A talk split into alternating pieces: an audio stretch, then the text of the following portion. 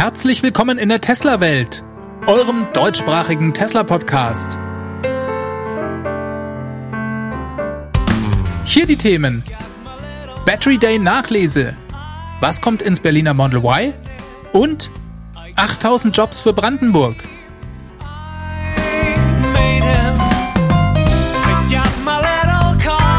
Mein Name ist David und dies ist die Folge 136.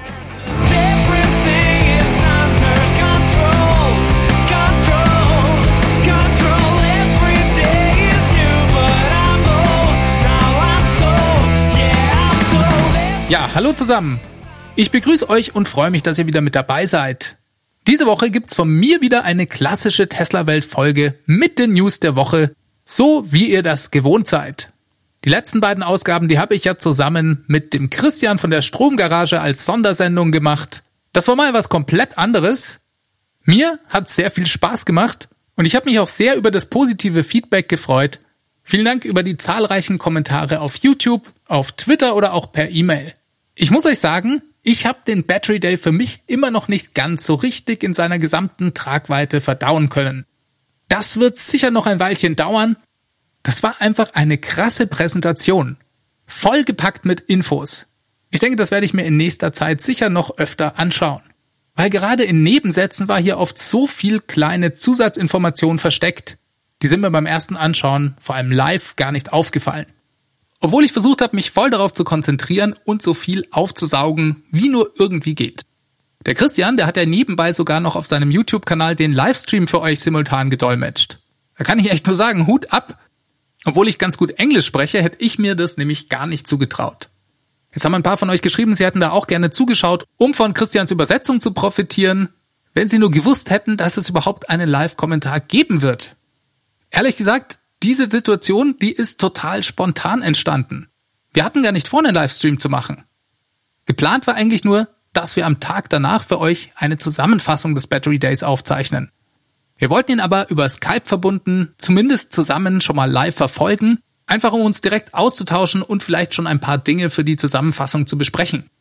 Jetzt war es aber so, dass Christian gerne für den Fall, dass irgendetwas Unvorhergesehenes während des Battery Days passiert, zumindest die Möglichkeit in der Hinterhand haben wollte, schnell live gehen zu können. Und deswegen sind wir dann von unserer privaten Videokonferenz auf eine Software gewechselt, die es erlaubt, sofort unseren Videostream auf seinem YouTube-Kanal zu veröffentlichen. Und diese Software, die hat wohl automatisch auf Christians YouTube-Kanal öffentlich angezeigt, dass in Kürze ein Livestream gestartet wird. Das haben wir gemerkt, als wir nach wenigen Minuten plötzlich 30, 40 Leute im Chat hatten. Die haben darüber gerätselt, wann es denn nun endlich losgehe. Ja, und Christian war dann so mutig zu sagen, okay, dann gehe ich halt live und übersetze für meine Zuschauer den Battery Day. Das haben sich nämlich einige im Chat gewünscht. So kam das Ganze also zustande.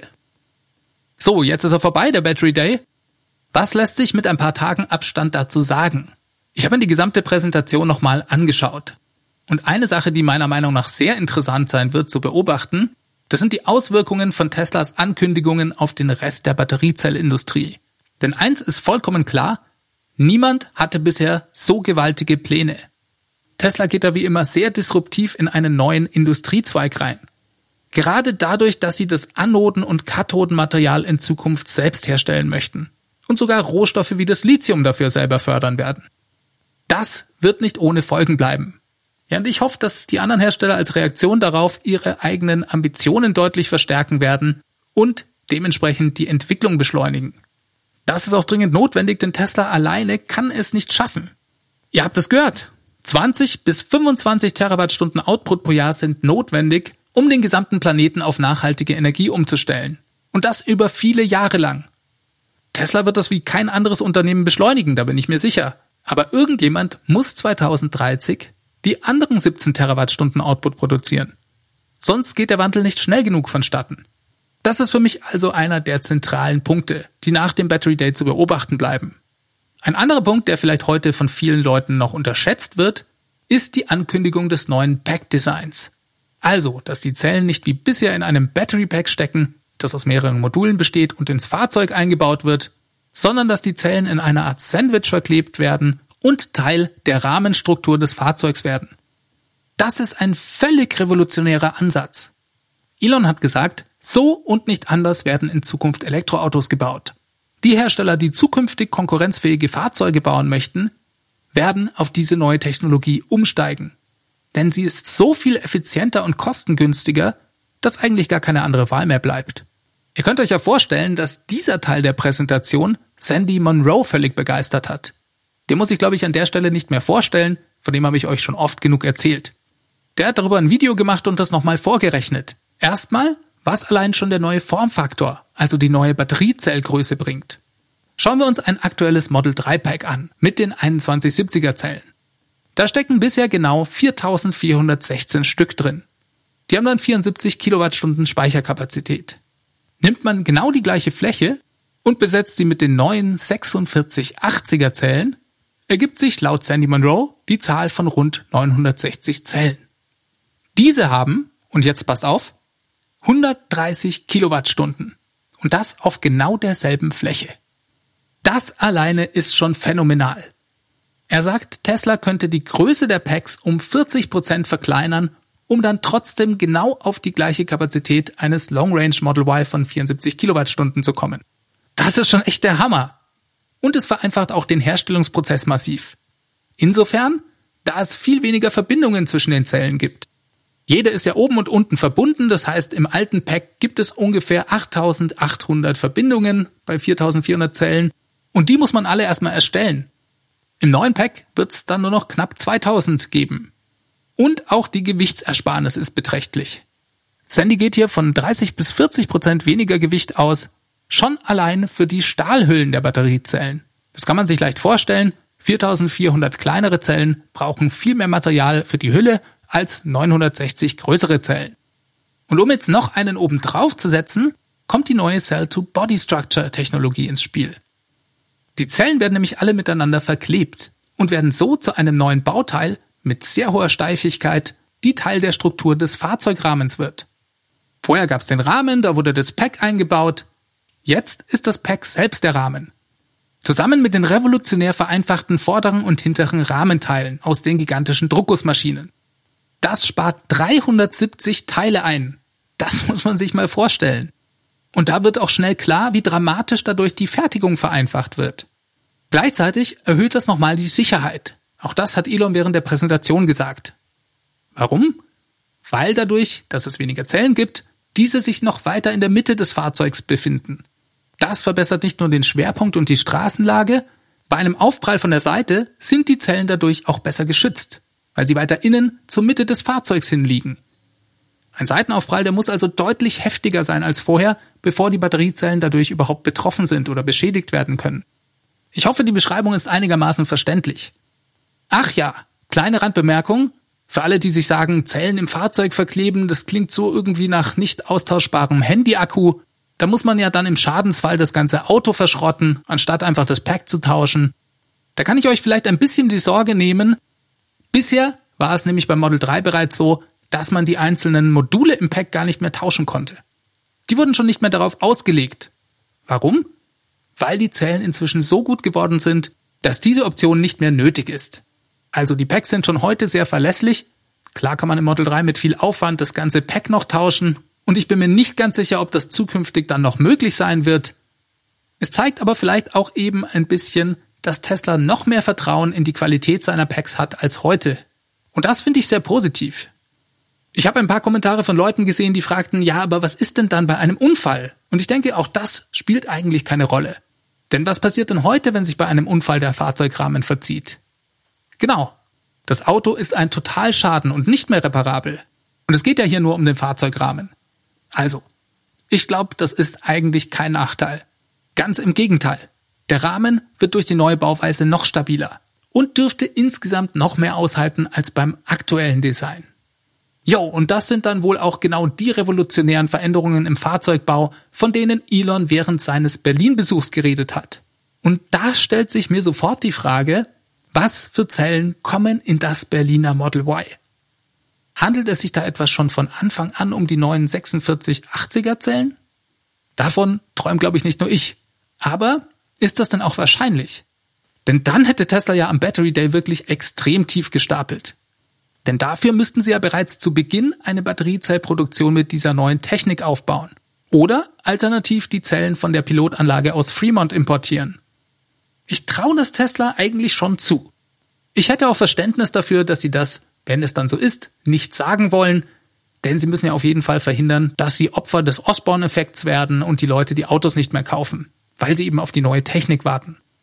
Mir kommt es aber auch sehr umständlich vor, erstmal die Fabrik nach der alten Produktionsmethode neu aufzubauen, wenn man sowieso vorhat, irgendwann umzusteigen. Das wäre doch irgendwie Verschwendung. Aber, und jetzt kommt das große Aber. Ein Tweet von Elon spricht dagegen. Vielleicht erinnert ihr euch, am Battery Day wurden ja drei verschiedene Zellchemien für unterschiedliche Einsatzzwecke besprochen. Da haben wir mal die eisenbasierten LFP-Zellen, die zum Beispiel im chinesischen Model 3 oder auch in Teslas Energy-Produkten wie dem Powerpack zum Einsatz kommen sollen. Dann gab's die Nickel-Mangan-Zellchemie. Die kommt zum Beispiel im Long Range Model Y zum Einsatz. Und schließlich die Zellchemie mit dem höchsten Nickelanteil für besonders hohe Energiedichten.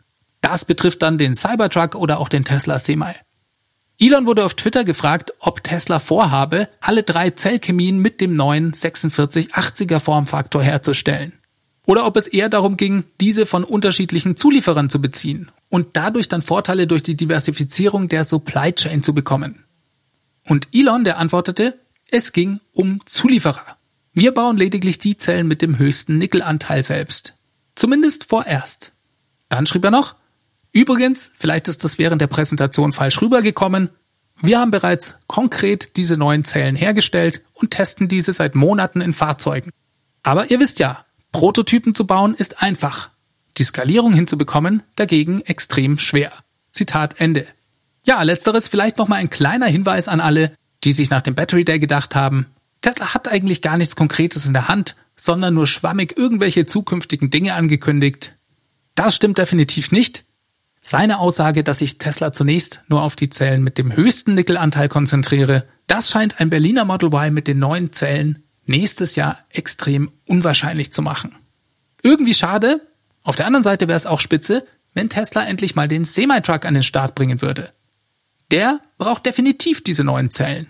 Und wenn, um das möglich zu machen, das Model Y dann noch eine Weile lang die alten Zellen hat, dann ist mir das ehrlich gesagt auch recht. Denn die sind ja nach wie vor sehr gut. Das Model Y hat eine mehr als komfortable Reichweite. Es lädt mit 250 kW schnell genug und auch Zulieferer wie Panasonic machen ja Fortschritte, was die Energiedichte angeht. Verbesserungen, was die Reichweite und den Preis belangt, kann man also durchaus auch ohne diese neuen Zellen erwarten. Letzten Endes ist für den Kunden nur wichtig, was kostet das Auto, wie weit komme ich damit, passt es auf meinen persönlichen Anwendungsfall. Und da kann ich für mich gesprochen bei Model Y alle Kästchen abhaken. Nur etwas günstiger, das dürfte es gern noch werden. Und vielleicht wird es das ja auch noch. Stichwort lokale Produktion. So, was ist denn seit dem Battery Day noch alles passiert? Also am nächsten Tag, da ist erstmal der Börsenkurs um 10% gesunken. Langfristig spielt das selbstverständlich überhaupt keine Rolle. Der Kurs hat sich auch in der Zwischenzeit wieder bereits erholt.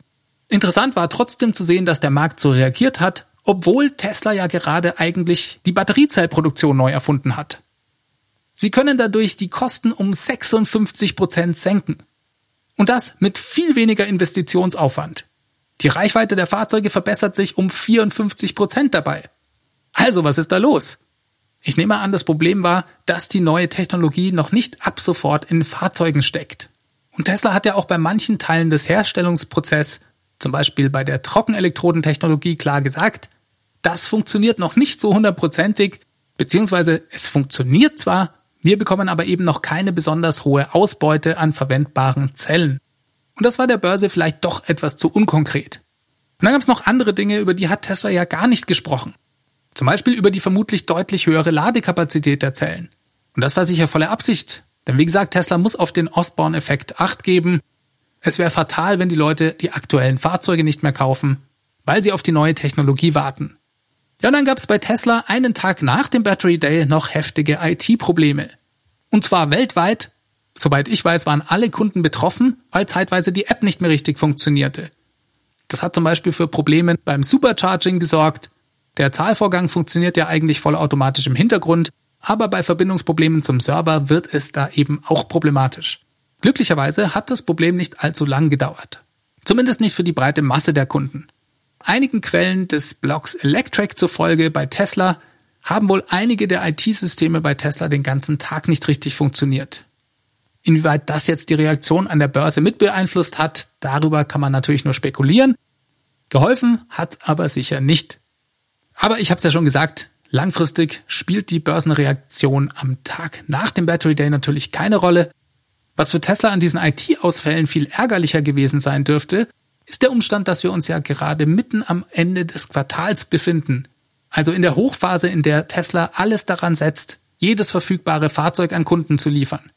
Tesla kämpft um einen neuen Lieferrekord, um auch in diesem Quartal profitabel zu sein. Klar wirkt da jede Verzögerung wie reines Gift und ein Tag kann da unter Umständen auch den ganzen Unterschied machen. Tesla hat zu dem gesamten Vorgang geschwiegen. Das finde ich immer ein bisschen schade, weil es geht ja schließlich um das Thema IT-Sicherheit und da geht es auch immer um Vertrauen. Ich persönlich würde mir da ein bisschen mehr Transparenz wünschen. So, dann habe ich für euch jetzt noch einen tollen Artikel gefunden und zwar stand er auf der Webseite rbb24.de. Die berichten immer wieder über die aktuelle Lage bei der Gigafactory in Berlin. Hier ging es jetzt um die Einstellung von 8000 Mitarbeitern. Das fand ich spannend und ich lese euch das einfach mal vor. Da stand, eine Projektgruppe der Agentur für Arbeit Frankfurt an der Oder schult in den nächsten Wochen rund 500 Arbeitsvermittler in Berlin und Brandenburg. Sie sollen künftig nach ganz unterschiedlichen Berufsgruppen für Tesla suchen. Von Lagermitarbeitern über Ingenieure für Drucktechnik bis hin zu Führungskräften. Der Konzern will sich bei den Gehältern, nach Auskunft der Agentur für Arbeit, am Tarif der Metall- und Elektroindustrie orientieren.